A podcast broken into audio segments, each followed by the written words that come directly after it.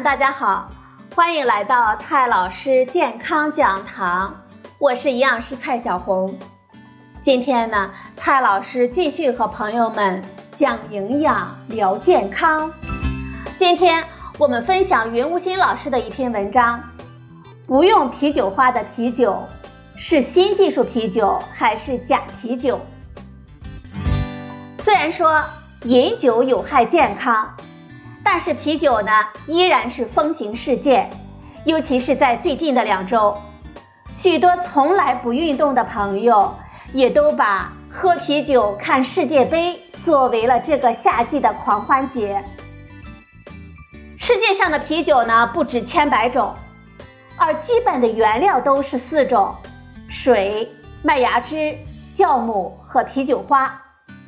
水呢，自不必说。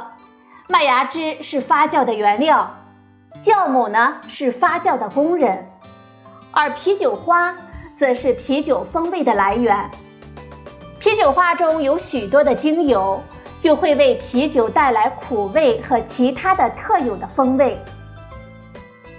在传统的啤酒酿造的过程中，在制作完成的麦芽汁中加入酵母。糖被发酵变成了酒精和其他的副产物，就成了啤酒。不同的酿酒者会在发酵前、发酵中或者是发酵后加入啤酒花，为啤酒呢增加风味。水、麦芽、酵母和啤酒花都会影响到啤酒的风味。相对来说啊，前三者呢都要比较好控制一些。而啤酒花就比较随性了，不同的产地、不同的品种、不同的年份等等因素都会带来巨大的差异。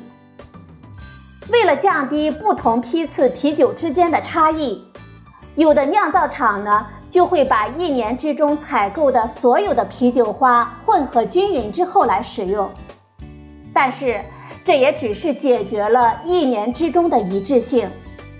不同年份之间的差异也还是无能为力了，而且啤酒花的种植需要水，需要地，也不利于地球生态的保护。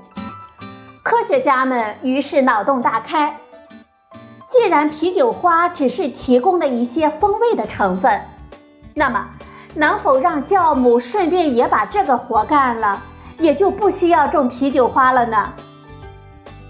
于是呢，就有了这样的设想：处理好的麦芽汁中加入基因工程改造的酵母，一边发酵产生酒精，同时呢，也产生啤酒花带来的风味物质，最后啊，同样得到啤酒。加州伯克利的学者们把这一设想付诸于行动，在二零一八年的《自然通讯》上发布了这项技术。要实现这样的设想，我们首先需要知道啤酒花中的风味物质是什么。在现代食品的科学中，这其实是相当常规的一项工作，只是做起来呢比较繁琐。总而言之，科学家们发现啤酒花的风味主要是来自于单萜化合物，其中沉香醇和香叶醇是最关键的两种。下一步就是让酵母产生这两种物质，思路呢也是现成的，把能够合成这两种物质的酶重组到酵母中。当然，这句话说起来容易，实际操作起来也是困难重重。在正确的道路上经过反复的探索，他们从罗勒、薄荷等植物中找到了相应的基因。并使它们在酵母中成功的表达出来。啤酒酵母的先天禀赋是把糖转化为酒精，而由它们改造出来的基因工程酵母，则在此基础上获得了新的技能包，产生沉香醇和香叶醇。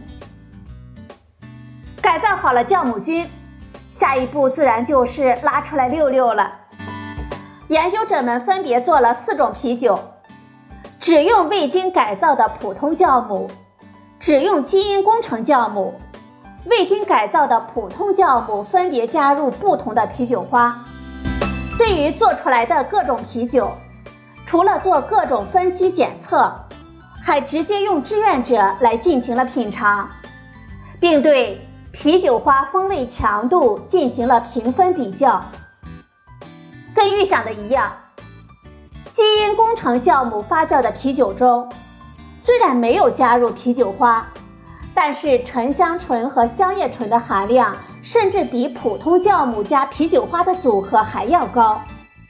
此外，用基因工程酵母发酵得到的不同批次的啤酒之间，沉香醇和香叶醇的含量是比较一致的，而用传统方式酿造的啤酒中批次的差异就相当的大。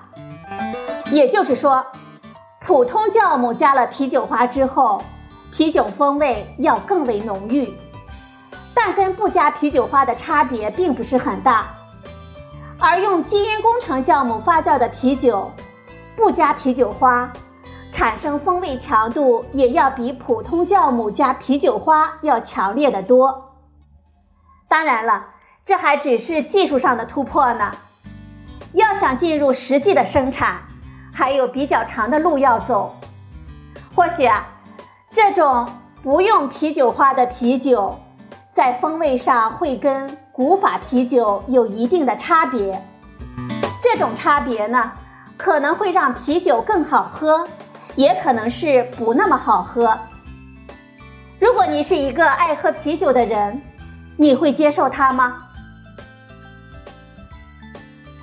好了，朋友们，今天的节目呢就到这里，谢谢您的收听。我们明天再会。